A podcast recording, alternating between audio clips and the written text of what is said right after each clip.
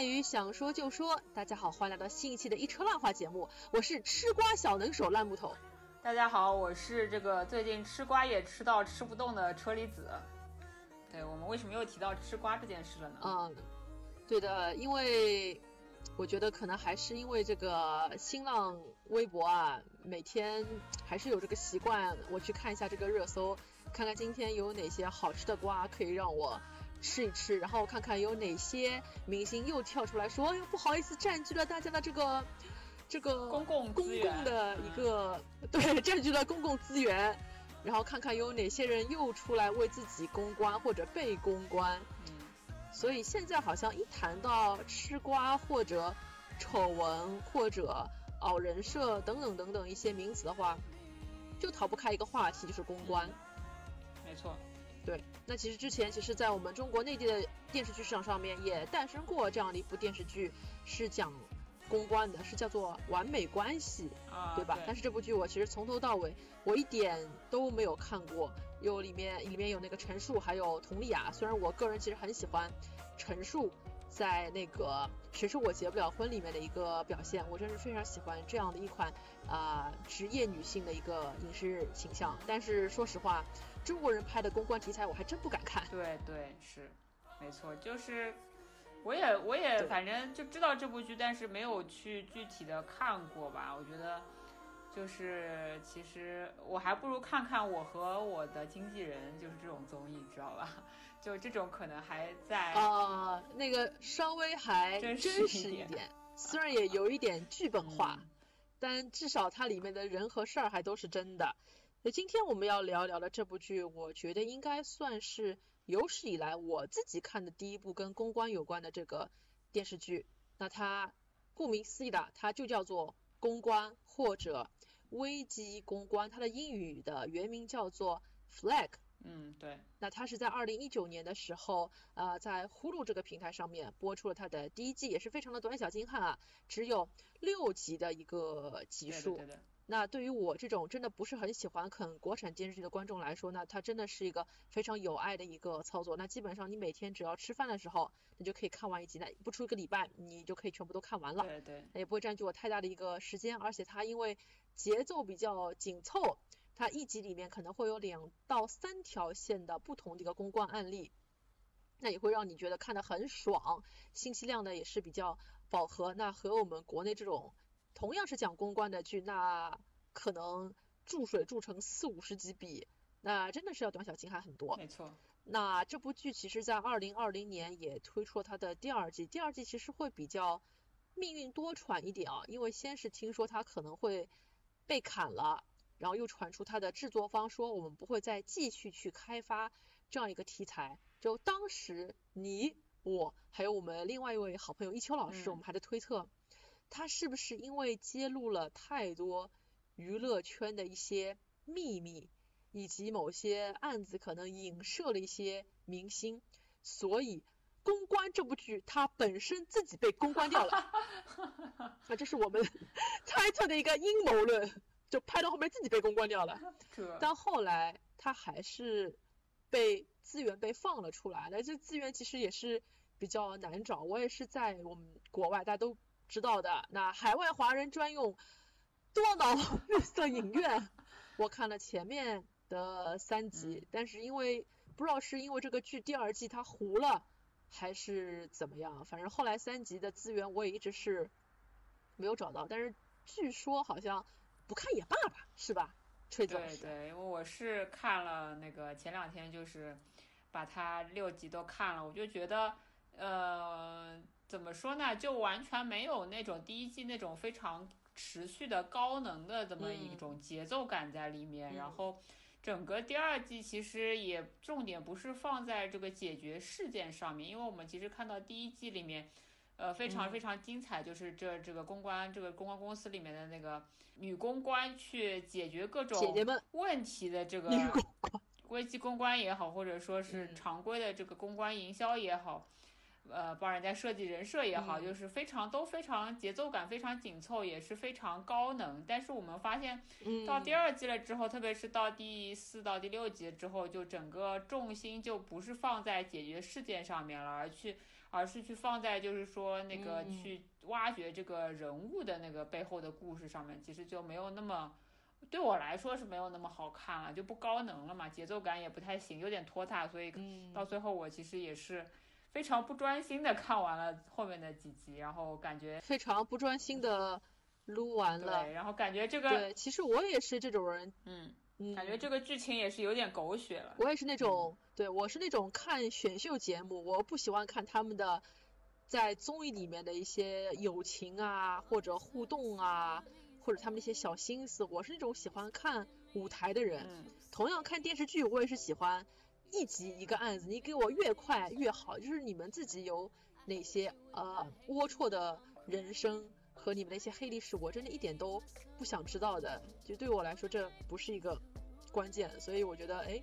其实日剧还蛮适合我的，或者日漫比较适合我，因为主角只是用来讲故事的，他们自己其实不重要。对，对，然后在嗯，在讨论这些呃发生在这个公关这部剧的经典案例之前啊，其实我是想和车厘子老师来探讨一下我们最早对于公关这两个字的一个认知哦，因为感觉现在公关这两个字好像都已经有点被污名化了。以前我们觉得公关这两个字它是一个名词，现在公关这两个字是可以变成动词，我来公关或者我被公关。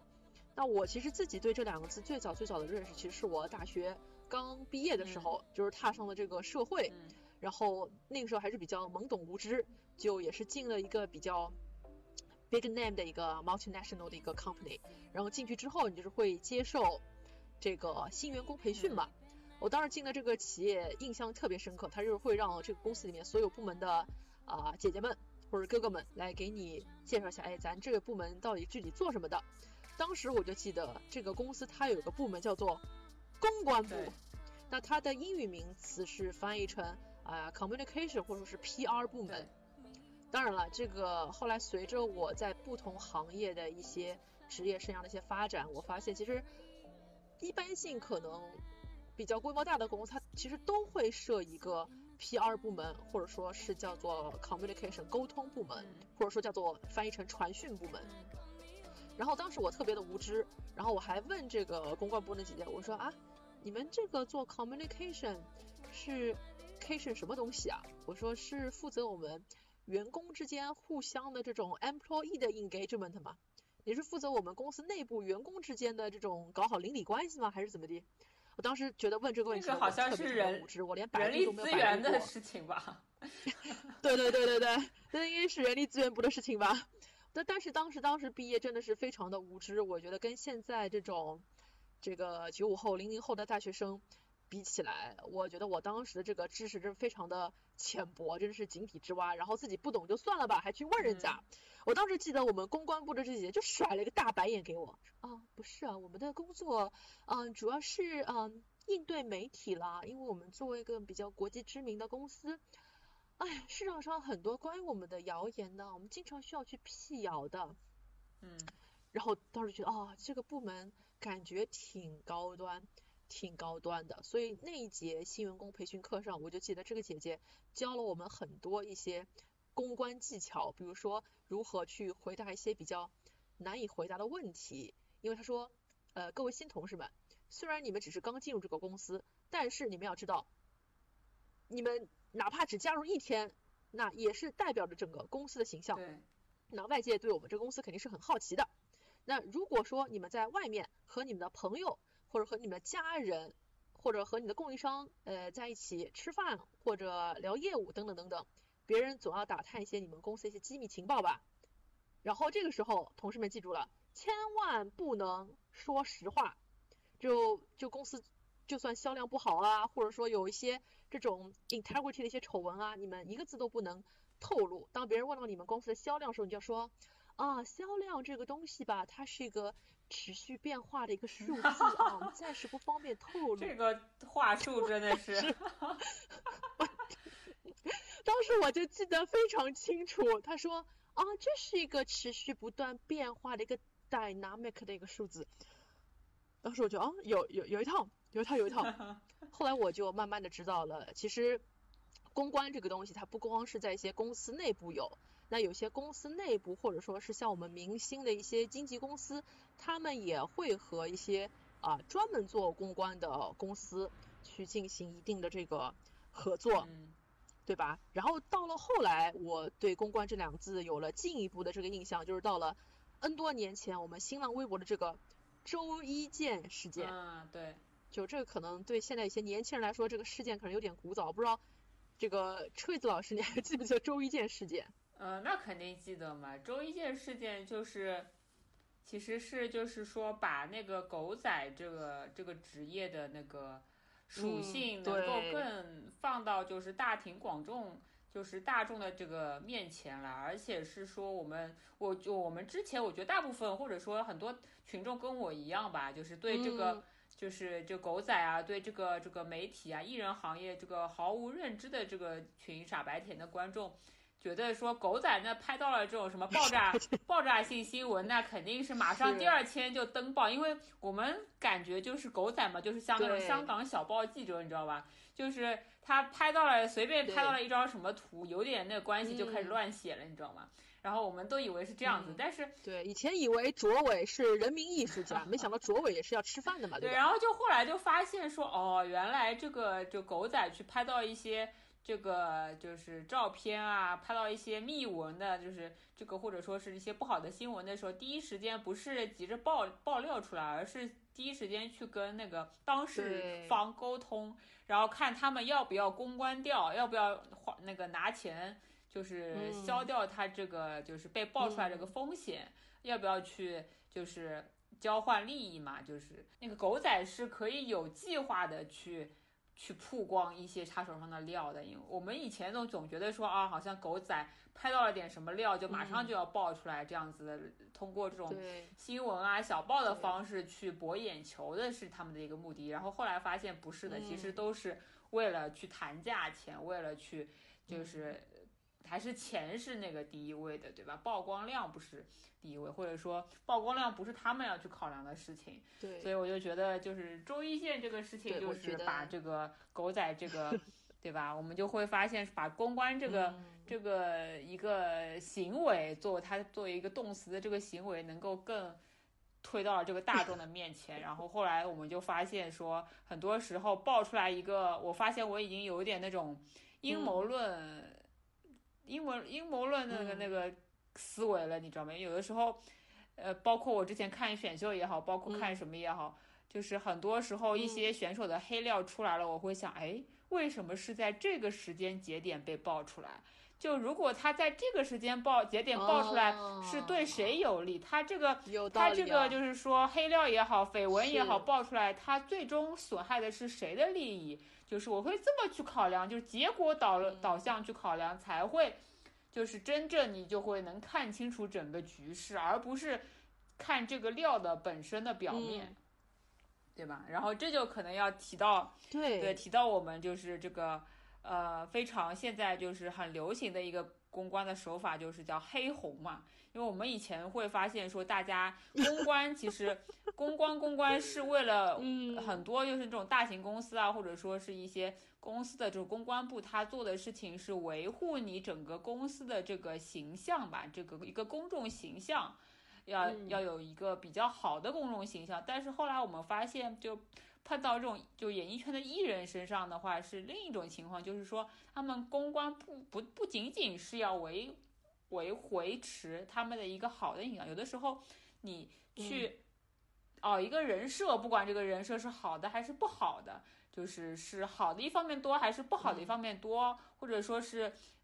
高大上的一方面多还是接地气的一方面多，都是有它的目的性，或者说是都是能够让大众去记住你，因为毕竟现在这个社会，你这个被讨论不讨论才是一个红的标准，而不是说你这个人有多好。形象有多好的是他一个标准，所以其实就是说黑红你会发现现在很多人也是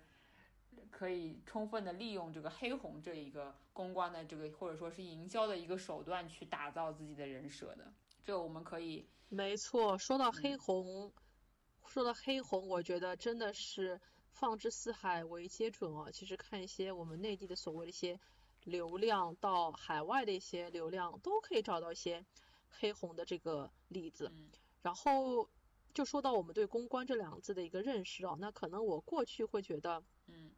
公关那就只有说是在发生危机事件的时候你要出来公关一番，但是其实现在看来，用一个很多年前我们经常说的两个字就是炒作。哎就是以前会有很多这种网络名人被炒作出来，比如像那种什么天仙妹妹啊，什么庞麦郎啊，还有什么奶茶妹妹啊，其实当时我觉得都是一种炒作，是一种营销。所以在我看来，我觉得其实公关它有很多种不同的呃工作的一个职能。首先危机公关，二是你人设的一个营销，就是哦人设。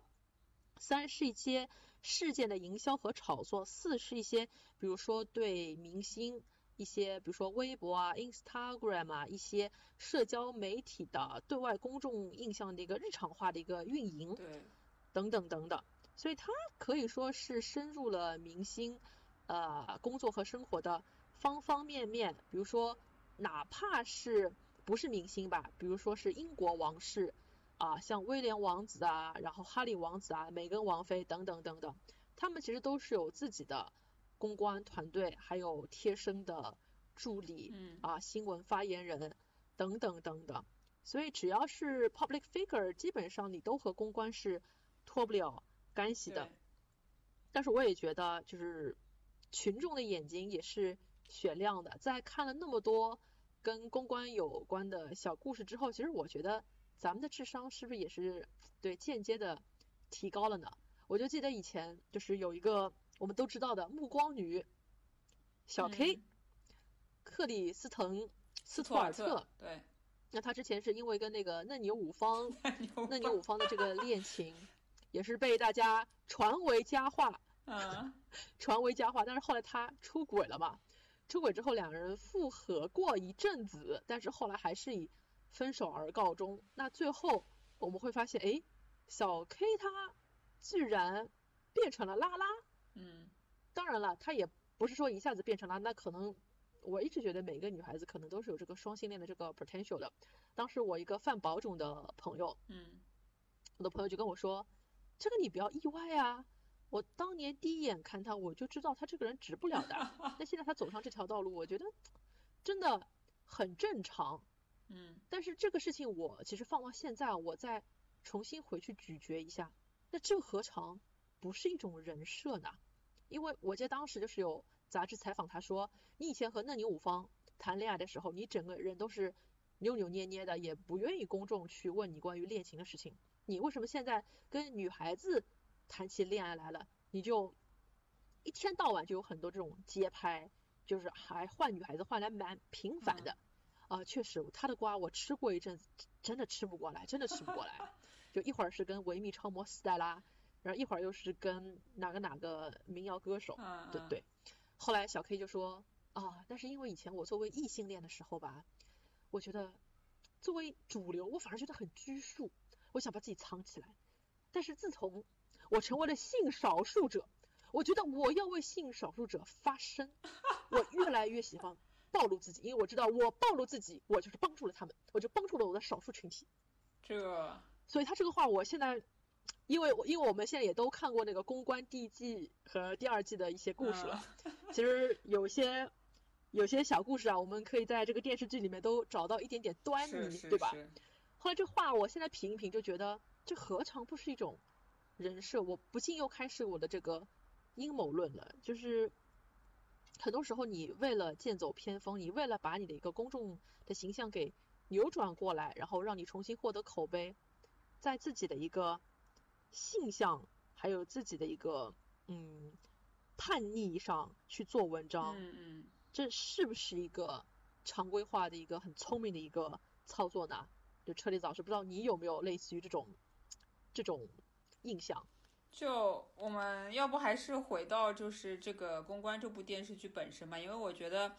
就是公关这部剧刚当时刚出来的时候，我其实就是呃觉得非常高能嘛，然后就一口气就看完了，然后当时我还嗯跟你们讨论说，哎呀这部剧对对对真好看，你们一定要去看一看。就当时其实 那是你推荐我的。对对，然后当时其实我觉得这个剧刚出来的时候，就是其实蛮蛮毁三观的，也也也蛮揭露就是啊毁三观。对，就是就是让人觉得真的蛮毁三观，因为它里面有很多就是集数是讲，确实是讲熬人设这个事情的嘛，就。你怎么样去熬人设才能让大众更记住你？你怎么样从一个就是呃已经比较过气或者说是不太红的一个一个一个一个明星一个艺人去再翻红，然后再怎么样去想点歪招，就是想点这种这种歪招歪门邪道的点子，去让你这个人就是再有话题度，让再去博眼球，对吧？特别是比如说第二。第二集里面有一个这个叫什么，一个已经有点过气的一个年轻女歌手，黑人女歌手，她就十五岁嘛，然后她可能原来是就是唱那种比较中规中矩的那种就古典乐的那个歌曲嘛，然后他要去转到流行音乐上面，然后他要怎么样给自己想个招，让自己对吧，就是这个一下子就是有话题度起来呢，那就是和他们的这个公关团队一起帮他出谋划策，说那那就搞一个。就是就是性爱录像带放在网上，而且你还是要标榜自己是就是双性恋，也就是要那个是一个跟同性的，对吧？性爱录像带这样曝光，你就是非常之有格调。作为一个就是歌手女歌手来说，非常有格调。对对，我觉得在他们那边，因为其实其实可能跟国内的形式是不太一样嘛。国内因为这个氛围还是比较就是。很少有人能出柜嘛，但是国外其实你如果是一个，对吧？双性恋，你如果是有一个就是，呃，就是这个性爱录像带被曝光，并且还是跟一个同性的性爱录像带，人家会觉得，哦，你这个人很有意思，你这个你自己这个出来的这个创作出来的这个 这个歌或者是这个艺术是不是哎就跟别人不一样了？就是能够有一个。也是一个比较出格跟一个黑红的这个路线吧，我觉得现在其实当时看这集是挺震惊我的三观，并且是他的妈妈，对吧？他的妈妈说：“我从小培养你，对他的这个就是 有比较虎妈的那种感觉。我从小花了这么多心血去这么培养培养我女儿，就是走到现在这一步。”这个不能功亏一篑，对吧？他这个女儿不肯拍这个性爱录像带，我带她上，我要一定要把这个性爱录像带给拍出来。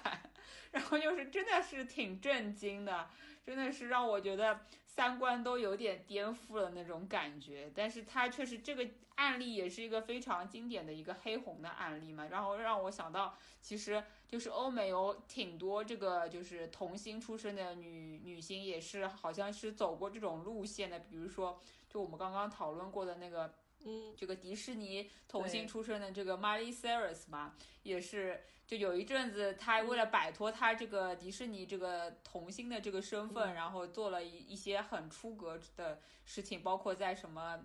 是某个什么颁奖典礼里面颁颁奖典礼表演上面跟一个男男艺人做一些很很不堪入目的动作啊什么，然后在那个自己的 MV 里面全裸出镜啊什么的这种对吧？就是跟他以前的这个玉女形象是完全很颠覆的那种感觉。对我觉得就是这个就真的是还挺多这样子的这样子的案例的。对，然后卖的这个瓜其实也是。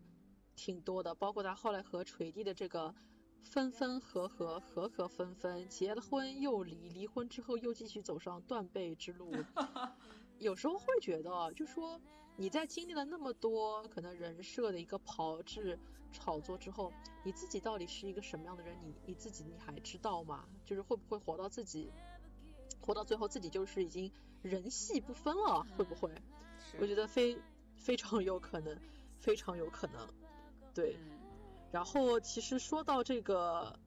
麦莉，你前面说她是迪士尼的出身的一个童星嘛，我突然之间又想到了一位比较古早的一个偶像，那可能对一些九五后、零零后、零零后的观众听众来说，这个可能这位你们就不太那么熟悉了，就是 Britney Spears，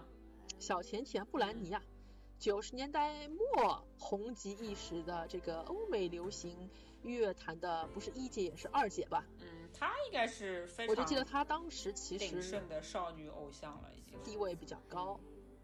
少女偶像，对她当时其实也是以那个 Baby One More Time 和 Oops I Did It Again 两张专辑横空出世，一直打造就是那种甜姐儿的那种形象。然后我记得她后来其实也是千禧年之际吧，也是面临要有一个转型，所以她当时就是和麦当娜一起合作了一首歌。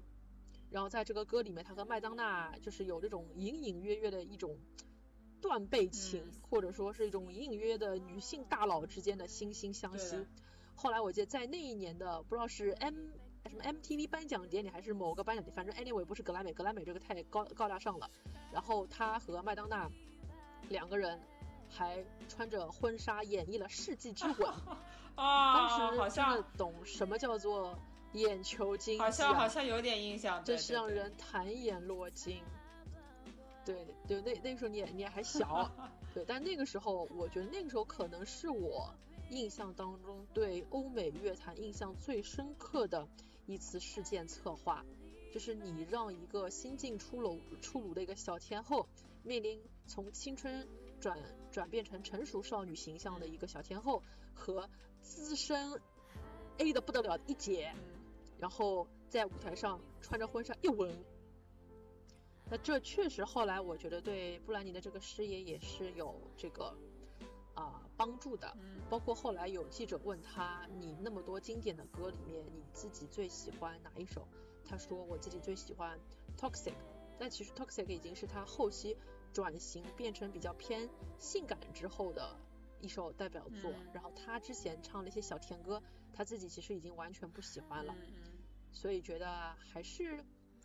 面临转型，还是会需要一些公关团队的一些参与和指导意见啊。但是有时候我们会觉得哦人设吧，是不是有时候也别熬得太过了？因为在这个公关这个电视剧里面，其实除了有两位比较资深的女公关，由安娜帕奎所饰演的这个 Robin，嗯，之外，然后还有一位就是 Eve，Eve 呢，她是这个公关世界里面的一个。老油条啦，也是个非常聪明的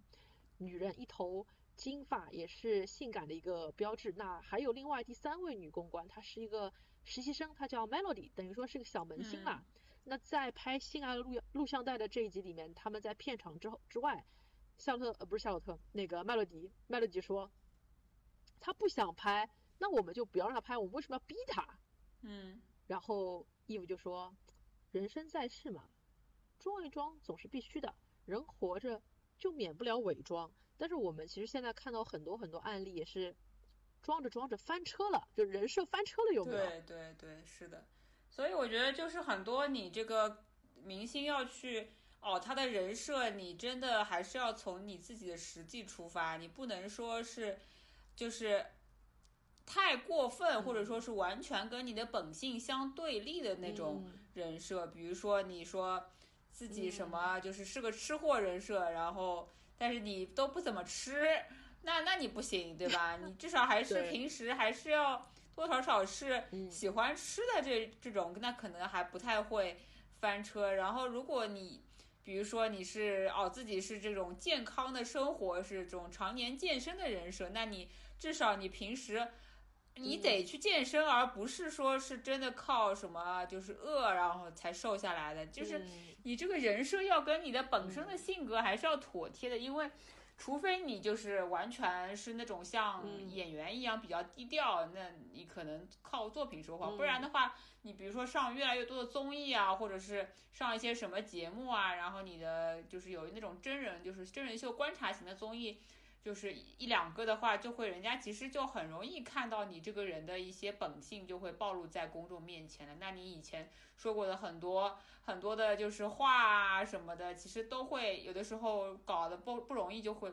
搞不好就要翻车。比如说我想到最近那个万茜，万茜不是说。她就是不想红嘛，然后那个那个那个那个女那个女主持就是那个记者叫什么来着的记者易老师，对对对，那个易老师就一直不停的追问她，对吧？然后说她，哎，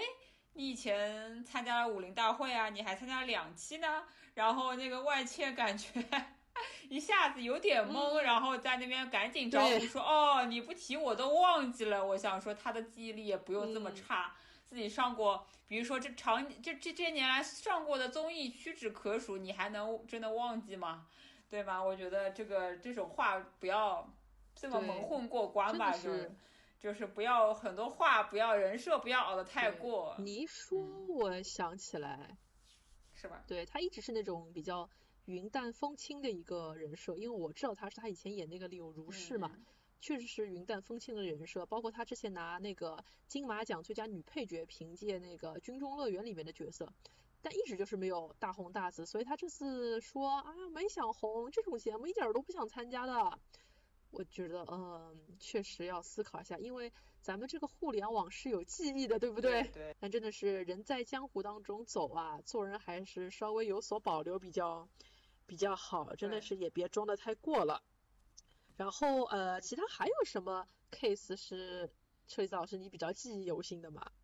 还有就是还有就是第二季吧，第二第二季那个呃第二季的第二集嘛，我觉得那个 case 我印象还挺深刻的，就是嗯就是讲那个他们对对对假孩子对那个真孩子 没有就是讲那个他们那个。呃，有一对就是年轻的这个炙手可热的明星夫妻，就是马上要结婚了嘛。然后男的好像是一个什么，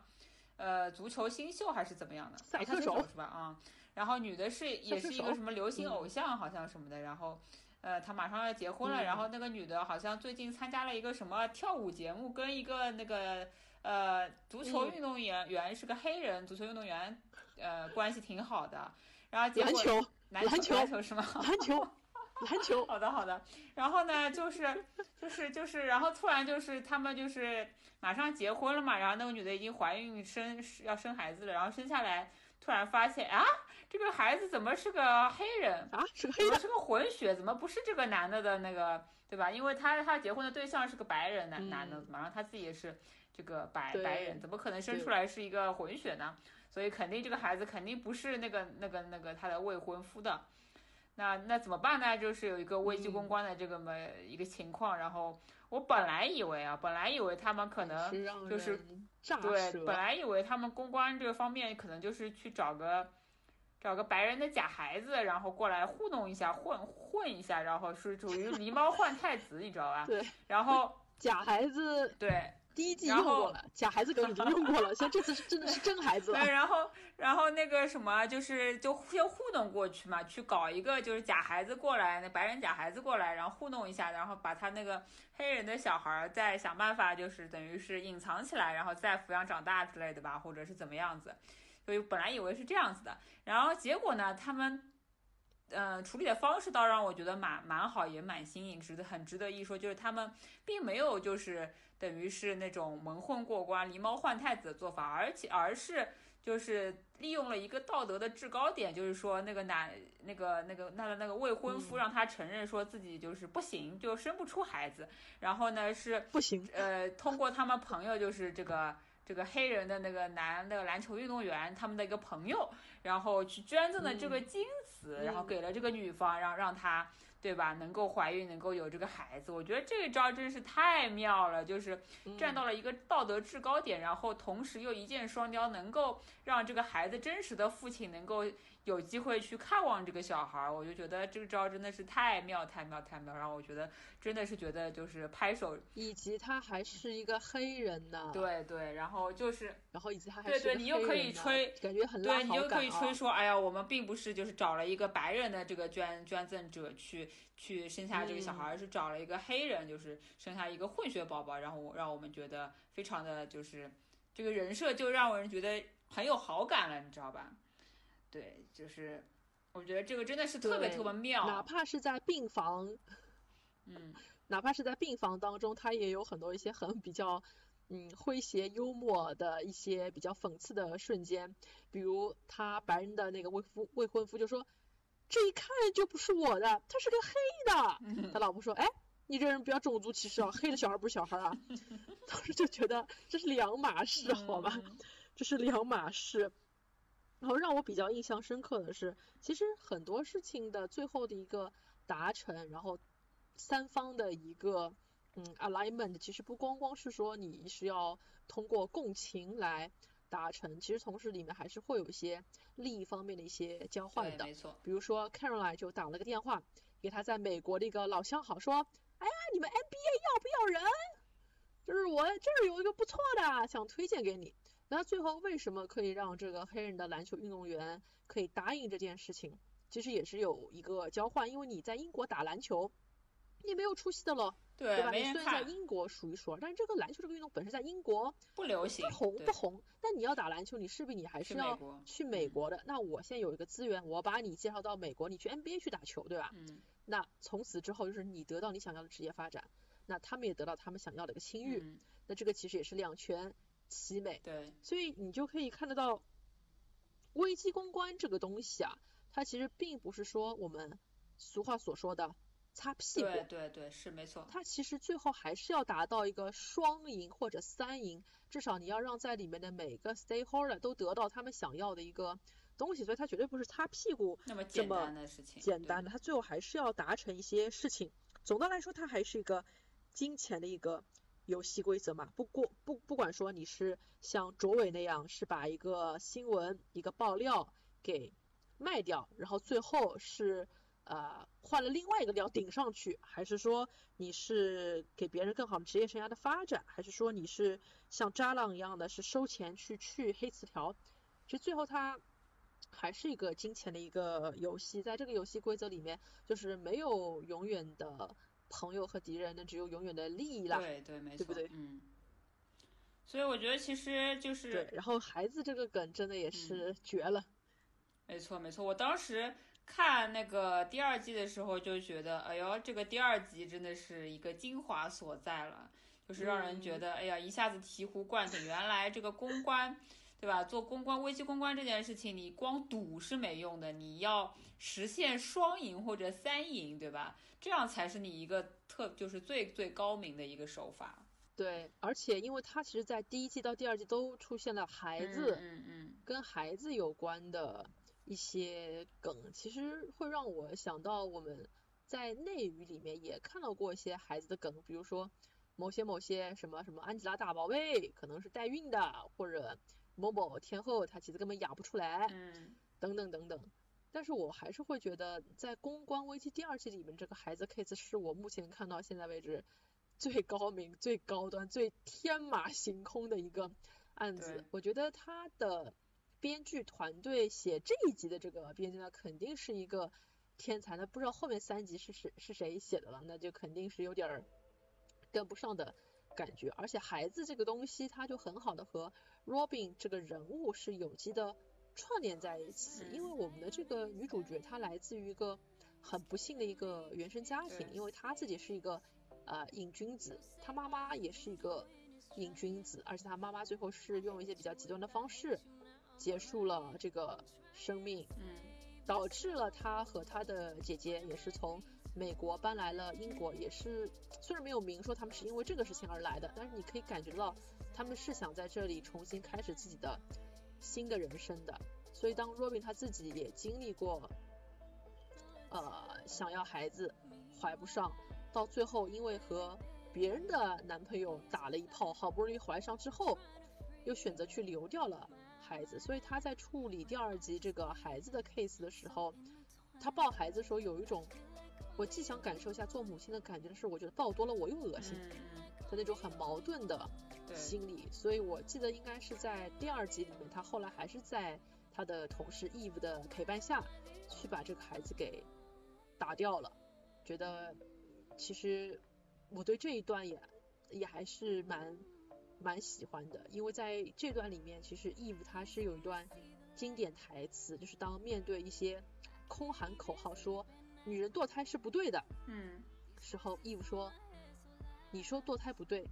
那你作为一个男人，你没有经历过堕胎哦，我经历过两次，但这并不代表我是荡妇，这代表我是二十一世纪的新女性。我第一次做爱是因为这个男人把套拿掉了，第二次。怀孕是因为那个人压根儿他就不想戴套，因为他的丁丁会觉得很奇怪。所以你作为一个男人，你跟我说女人堕胎是不对的，你想想你自己，那是不是因为你们更好管好你们下半身？嗯。所以当时我觉得这一段还蛮看的蛮爽的，因为就让我想到了以前的那句很流行的、已经落了伍的一句名台词，什么“我抽烟喝酒纹身，但我是个好女孩 ”，就是你作为一个男人，你没有权利说我这是不对我或者是不好的。所以看到第二季的时候，我还蛮喜欢 Eve 这个角色，因为比起 Robin，他似乎更能掌控自己的人生。虽然他也这种滥交，好像每集都在钓凯子，然后也看上去有点不正经啊，在这个花花世界里面寻天寻欢作乐。但是他似乎还是可以掌控自己的人生的，包括他第二季里面被那个呃亚裔的一个科技新贵追求，这个也是。攻势之猛烈啊，就是又是干嘛又是干嘛又是干嘛的，最后还送了他一束花儿。但是 Caroline 说你脑子要清楚一点哦，你你要知道什么东西是最重要的，我不希望你后悔。所以他很快就把那个花给扔掉了。但是相比起 Eve 来说，Robin 在后面第二季的走势就会让我觉得这个女人有点可悲，因为她了解自己的情况，她是有 self awareness，但是即便在这种情况下，她似乎永远就是没有办法。逃离之前的这个噩梦和这个梦魇，她控制不住自己，所以我觉得一个控制不住自己的一个女性，其实是让会让我觉得比较比较可悲。嗯，对，所以对这个人物我觉得还是比较可惜的。然后他最后也是被编剧给写死了嘛，那这是不是也是预示着这个剧真的没有第三季了？应该是没有了吧，反正就感觉。呃，Robin 这个角色到最后是有一种嗑药上瘾，然后完全没办法，嗯，控制自己和自己的生活的这么一个走向了。所以其实已经把这个人物写坏掉了嘛，所以你也很难再去把他就是再怎么续写下去。再续写可能就，呃，不是以 Robin 为主角了，可能就是以 Melody 为主角了。我觉得可可能啊，可能我也不知道。反正我就觉得可能就是以不是真的不是以 Robin 为主角再能够续写下去，因为他其实到第二季为什么后面三集就是呃一直没有出资源，或者说是就是大家喊了这么多被弃对对对被弃了，我觉得就是就是感觉这个剧就是后面的这个剧情已经编被编剧给放弃了。因为我觉得它整个剧的走向就已经不是在讲第一第一季那种讲事件为主，而是在挖掘这个人的那个背后的事情为主了。所以我看看第二季的时候，我个人并不是特别对他们的这个本身的这个原生家庭也好啊，被对他们本身这个人物的这些事情有一些什么共鸣在里面，我就觉得我感感受不到。所以我就觉得不是很好看，我还是更愿意看像他第一季里面，就是六集有六个高能案例这样子的这种非常短平快的这样一个节奏的，然后每次，呃，每次解决事件，每解决这个这个公关事件非常干净利落的这样子的一个节奏的这个剧，而不是去真的是去打一些感情牌，然后去挖掘就是。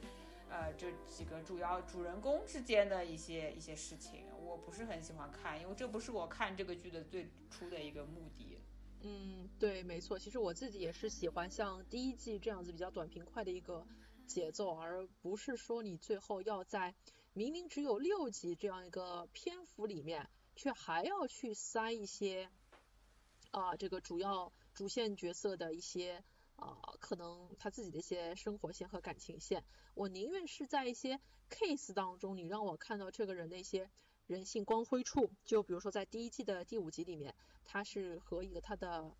客户，那是一个看上去外表比较儒雅的一个老年男人，中年男子，老年男人，那一起是一起是去坐飞机去另外一个地方，需要去领一个奖项，嗯，那作为工作人员去陪同。那在这个坐飞机的过程当中，也是发生了一些类似于那个当年陈冠希面临的一些什么修电脑的事情。嗯。那他电脑里面也有一些不太能能让人看的事情，所以他们要在飞机上面去解决这个事情。但是到了最后，其实 Robin 他他其实，在这一季里面也可以看到他，他面对这个空少一次又一次的这个警告和纠缠，以及任何这个老男人他所。嗯，做出了一些比较出格的行为，他一直在忍受，也是啊，做出了自己作为一个公关人所应有的一个素养去应对，但最后他还是选择把这个人给举报了，匿名的给举报了。所以我是想问一下车子老师，我因为我当时看我我没有看懂，就是他作为一个公关人员，他为什么要去举报自己的客户呢？因为这对他来说没有好处，因为你如果没有把你的这个客户给维护好一个形象，那你最后你还是要被客人来骂。那对你来说，你可能就是没有维护好你的客户，你就是没有 KPI 了。所以你你是怎么看他这样的一个行为呢？嗯，我觉得就是一种是从编剧角度去理解吧，因为不可能说这个剧完完全全输出的这个价值观都是说一定要帮，就是做公关，你就是呃一定要一定要就是就是帮你的当事人就是。做到所有那个就是擦擦完所有的屁股，然后把他所有的负面的这个行为跟印象都给扭转过来。我觉得这种的话，包括因为就是第五集里面这个这个就是这个他的当事人这个中年男子，其实是一个非常毫无底线的一个老色胚的这么一个形象嘛。然后我记得好像他的那个。电脑里面有很多这种看的黄片，还不是一般的黄片，是那种非常反人类的那种那种黄片吧？记得好像是这样子。反人类。对，然后他在那个飞机上也是毫无下限的，一次又一次违反这个违反规定，就是还跟还在那边调戏，然后那个性骚扰一些就是呃一些就飞机上的女乘客，包括也是调戏那个 Robin。那他其实，我觉得是他其实看他的这个这个客户已经是非常，嗯，已经到容忍他的底线已经就是被突破了吧？他其实觉得在帮他的客户擦更多的屁次屁股，这个他的客户还是会死性不改。然后他整个就是对对他们公关人员也是毫无节制的一种，就是。使用让我觉得什么事情都可以靠公关去搞定，然后他自己就没有一点反思的这个，也没有一点悔改的意愿吧，所以我就觉得他到最后就真的是已经忍无可忍，非常恼怒，就觉得说，嗯，干脆就把他给举报了，这样一个人面兽心吧，就是毫无底线的这样的一个伪君子，还是把他举报了吧。对吧？就是留在这个世上也不是一个什么好货色了。反正我觉得这个其实，其实也是稍微。其实你这么一说，我有一点。也是稍微还是有一点点，就是编剧，因为你不可能，对吧？你这个一个电视剧要能够好看，你不可能，呃，毫无节制的去展现这个毫无底线的事情，你总归总得找到一个点去表现一个还是比较有原则、有道德、有一些。有一些正义感的一些东西在里面嘛，所以，所以它这个剧情是这么样子设计的嘛。这个正义感可能还是比较复杂的，因为我现在看来会觉得，Robin 他除了是一个比较智勇双全的一个公关人之外，他同时最基本的一个身份，她是一个女性。嗯嗯。她作为一个女性，她看到这个伪装成公知这个老色胚，一而再再而三的去啊。怎么说呢？已已已经不能说他是 flirt 了，是已经有言语上的这个对其他女乘客的一个性骚扰，包括对 Robin，他看上去很温文尔雅，但其实也是一种不尊重、不礼貌，就是非要去惹事的这样的一个形象。那他不管是作为你的工作人员也好，还是作为女性也好，他忙活的这一整集，忙得自己鸡飞狗鸡飞狗跳的，然后最后其实。对于你来说，你只是轻轻松松的下了飞机，然后事情就这样结束了。但是我觉得这件事情我不能就让他这样的结束。那你这样的人，凭什么？因为你是一个公知，你有一个说白了，你有钱，你有权，你就觉得什么事情都可以帮你摆平。哎，那我刚好我就是一个知道你所有底线的，那我就把你曝曝光，然后解心头之恨。我相信观众看到这个地方。可能也没有想到要有一个反转，其实就像车子老师说的一样，你不能总是展现他们这个水来降挡、兵来土掩的这样一个套路，那最后他就是给你反套路一下，所以会让我觉得还蛮惊喜的，所以这也是第一季里面让我印象还蛮深刻的一集，觉得这个案子虽然里面这个人物可能是捏造的，但是我觉得他这样一个老老老年中年中老年男子这个形象，可能在我们中国可能就是类似于这种呃赵忠祥老师或者什么蔡康永老师落马的那种感觉吧。你想象，就是说可能再完美的人，公众形象之前再完美的人，可能之前他总有那么一点黑历史吧。就好像那个 Robin 他在第五集的机舱里面对南空乘说的一句话说，哎，你不要再来干扰我们了，就是你如果再干扰我们，我就去挖你的黑料。因为这个年代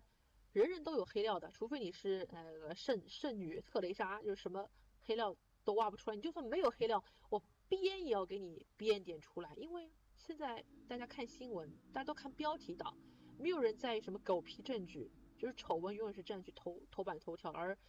道歉和反转在角落里面是没有人问津的。就让我想到，其实现在很多这种新鲜出炉的一些偶像，当他们被呃成功的打头出来出道之后，总有人会去翻他们的一些黑历史。我记得当时看《青春有你二》的时候，像林凡和陆柯燃，因为他们的形象比较中性化，那很快就有有有人在那个。豆瓣财组里面发帖说，哦，这两个人以前是台替，嗯，或者他们以前怎么怎么样，抽烟喝酒怎么怎么怎么怎么样。然后像这次那个创造营二零二零这个隐藏少女三零三一选出来，别人就说啊，挖到那个奈奈郑乃馨在某一年的 Instagram 上面给一个某个毒瘤，那个可能和我我我我国我党的这个。唱反调的某某一位网友给他点了个赞，那他怎么可以去支持这种人呢？这个是不行的。他们会把一些很陈芝麻烂谷子的事情给翻出来，先不论这个真假，但确实就是说，这年头人啊，就算是没有黑料，真的是可以编一点黑料出来的。对，所以还是这样一个眼球经济的一个关系，感觉现在其实出名一方面来说，可能别人都在。觊觎你，但是一方面来说，可能也会说所谓的被你的对家去买一些通稿，然后呢，大家又继续的从这个呃买通稿或者被公关这样的一系列的源源不断的游戏规则里面去产生更多的这个利滚利，这个都是有可能的，所以真的还是一个。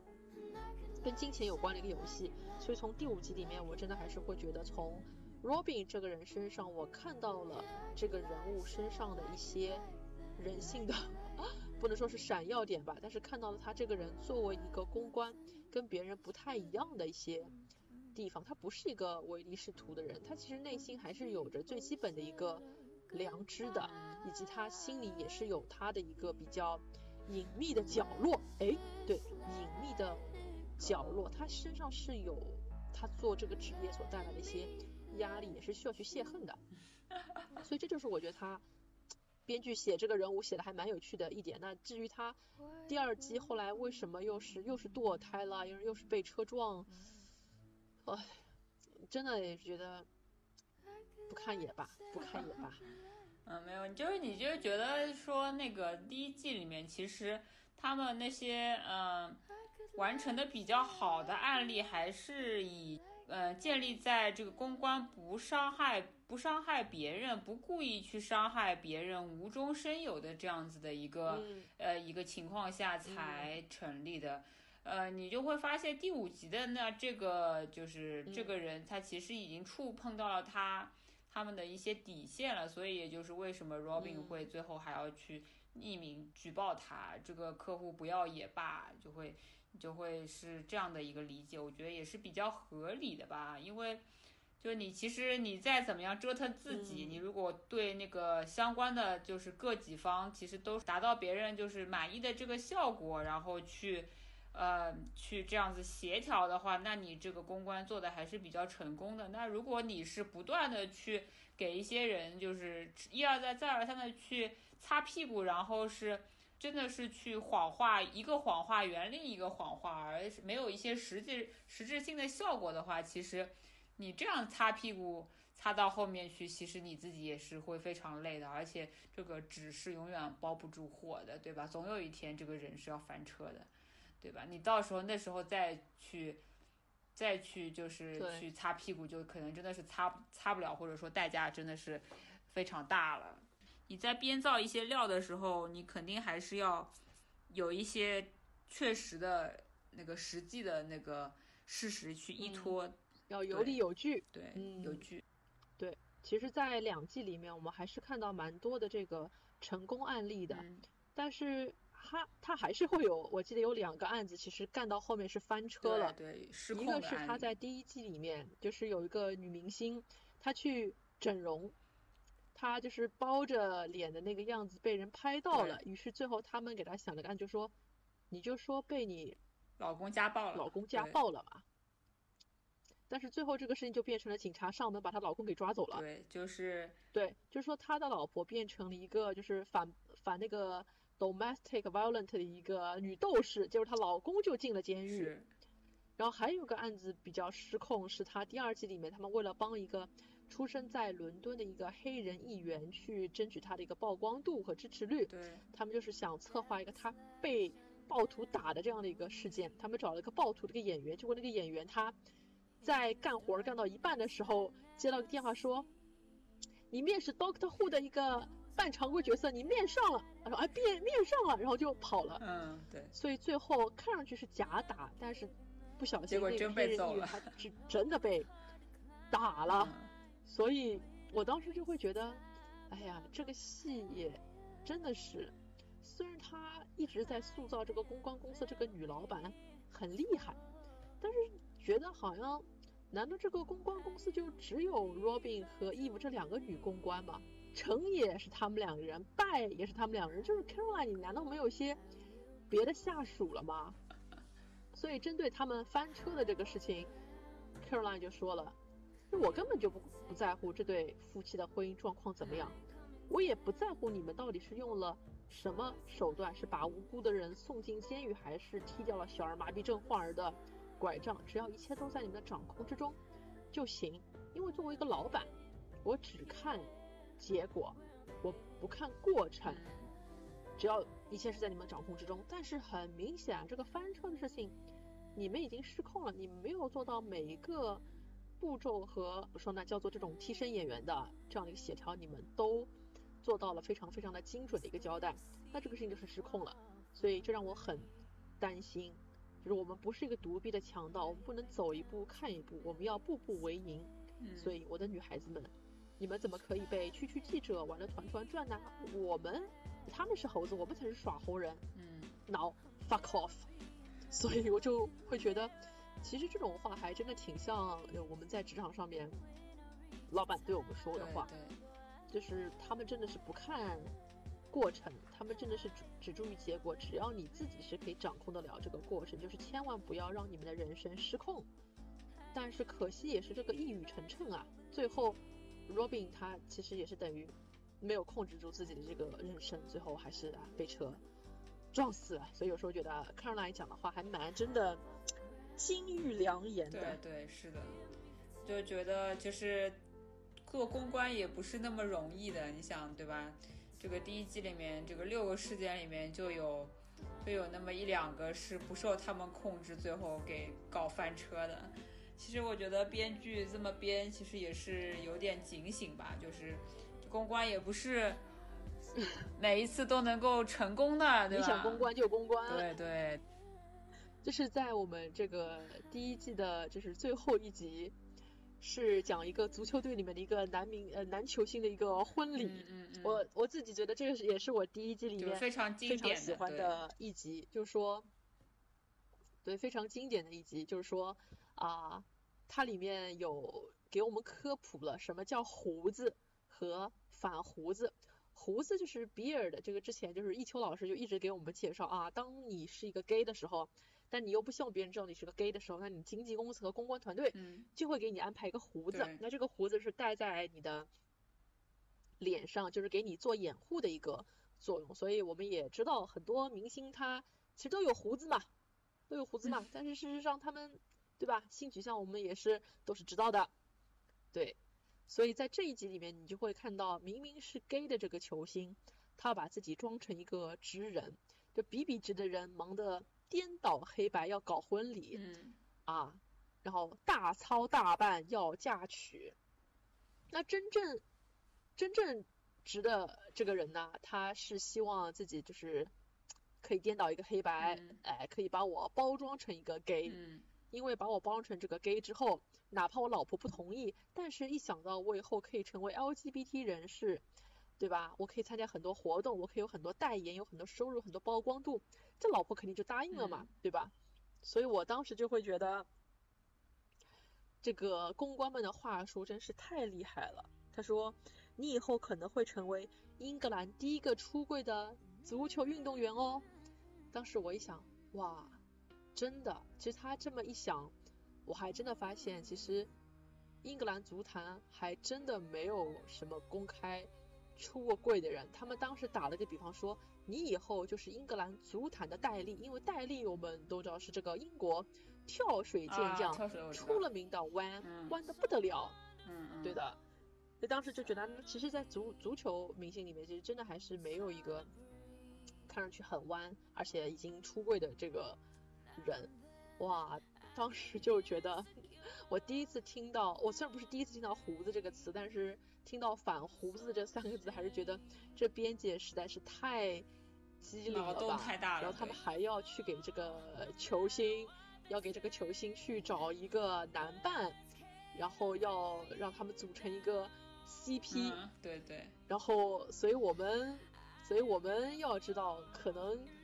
我们现在在娱乐圈里面看到的很多 CP，可能也是假的哟。这就不知道了。真的，这个娱乐圈真真假假，假假真真。你看到其实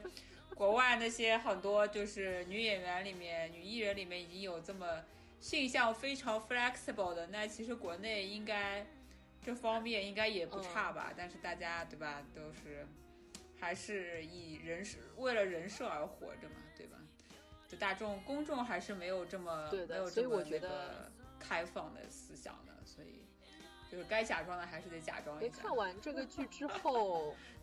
对，看完这个剧之后，我觉得它这个剧对我来说最重要的一点是什么呢？它教会了我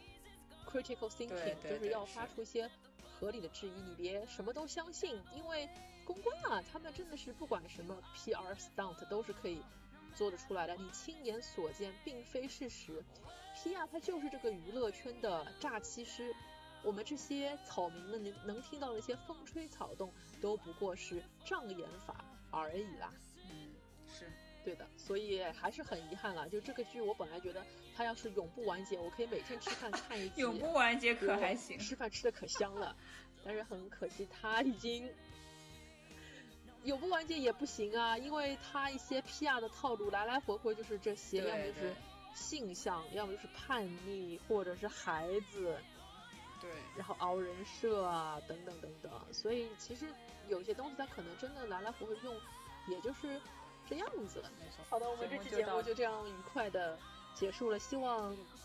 没有看过这部剧的朋友，真是可以把这部剧捡起来看一看。然后已经看过这部剧的朋友呢，那希望你们在自己的工作和生活当中可以越来越聪明。对，嗯好的，那就跟大家说再见啦，拜拜拜，下次再见。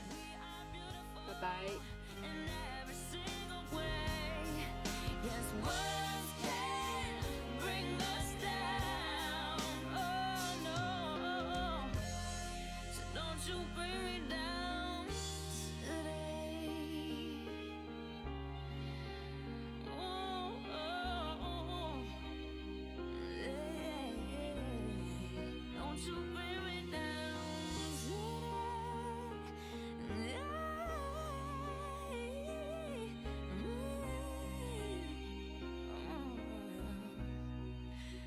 you bring me down.